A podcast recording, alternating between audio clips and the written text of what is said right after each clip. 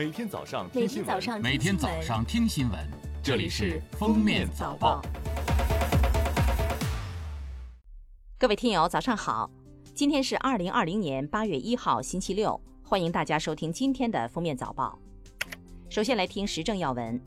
七月三十一号，北斗三号全球卫星导航系统正式开通。六月二十三号，北斗三号全球卫星导航系统最后一颗组网卫星成功发射。近日，北斗三号系统最后一颗组网卫星入网。今天起，又有一批新规实施，《医疗联合体管理办法》试行，自八月一号起施行。医疗卫生服务将逐步实现医联体网格化管理。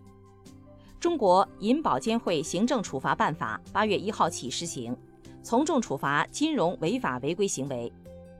八月一号起，国家再次提高部分退役军人和其他优抚对象抚恤补助标准。民用建筑工程室内环境污染控制标准八月一号起实施，对幼儿园、学校教室、学生宿舍等装饰装修提出了更加严格的污染控制要求。自然资源部、农业农村部三十一号发出通知，要求各地保障农民住宅用地合理需求，要在年度全国土地利用计划中单列，原则上不低于新增建设用地计划指标的百分之五。专项保障农村村民住宅建设用地，要充分尊重农民意愿，不提倡、不鼓励在城市和集镇规划区外拆并村庄，建设大规模农民集中居住区。不得强制农民搬迁和上楼居住。七月三十一号，应急管理部发布未来三日全国自然灾害综合风险预警提示，预计今明两天，四川盆地中部和西部局地有暴雨或大暴雨，需防范山洪、泥石流和滑坡灾害风险，防范长江上游来水给安徽、江西、湖北、湖南等中下游地区退水期带来的不利影响。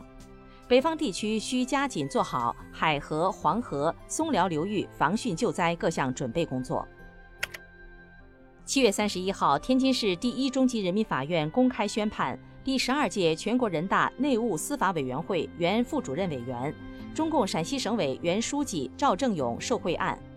对被告人赵正永以受贿罪判处死刑，缓期两年执行，剥夺政治权利终身，并处没收个人全部财产。在其死刑缓期执行两年期满，依法减为无期徒刑后，终身监禁，不得减刑假释。赵正勇当庭表示服从法院判决，不上诉。下面是今日热点事件：部分青少年沉迷网络游戏、过度消费等问题，长期以来一直引起社会各界广泛关注。为防止青少年沉迷网络游戏，我国正在加快推进网络游戏实名认证系统建设，初步计划于九月前上线。前不久，一则联合国总部将搬迁到西安的谣言引发关注。谣言背后是一起涉案金额两百多万元的诈骗案。七月三十一号，法院开庭审理了此案，被告人吴某被判处有期徒刑十年六个月，王某被判处有期徒刑两年。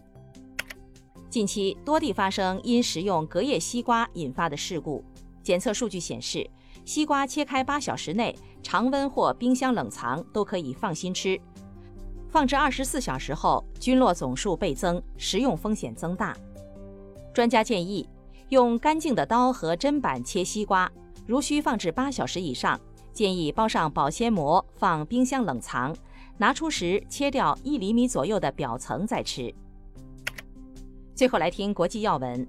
联合国儿童基金会和纯粹地球组织三十号联合发布一份报告称，全球约三分之一的儿童受铅中毒影响，即高达八亿儿童血铅含量达到或超过每升五十微克的警戒标准，其中近半数受害者生活在南亚地区。美国现已有超过四百万例新冠肺炎确诊病例，逾十五万人因疫死亡。然而，白宫方面继续吹捧未经证实的治疗方法。对此，主流传染病专家、医生和病毒学家表示，现在应该停止推广强氯喹这种没有疗效的药物。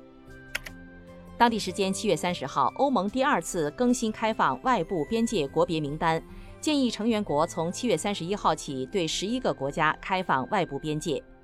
根据欧盟理事会当天发布的公告，这十一个国家为澳大利亚、加拿大、格鲁吉亚、日本、摩洛哥、新西兰、卢旺达、韩国、泰国、突尼斯和乌拉圭。欧盟对中国附带的条件仍为互惠对等，即欧盟成员国仅在中国对欧盟开放边界的情况下对中国开放边界。鉴于韩国去年六月九岁男童被父母锁进旅行箱数小时，最后窒息而死的虐童事件，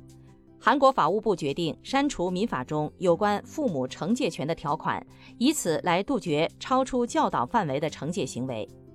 感谢收听今天的封面早报，明天再见。本节目由喜马拉雅和封面新闻联合播出。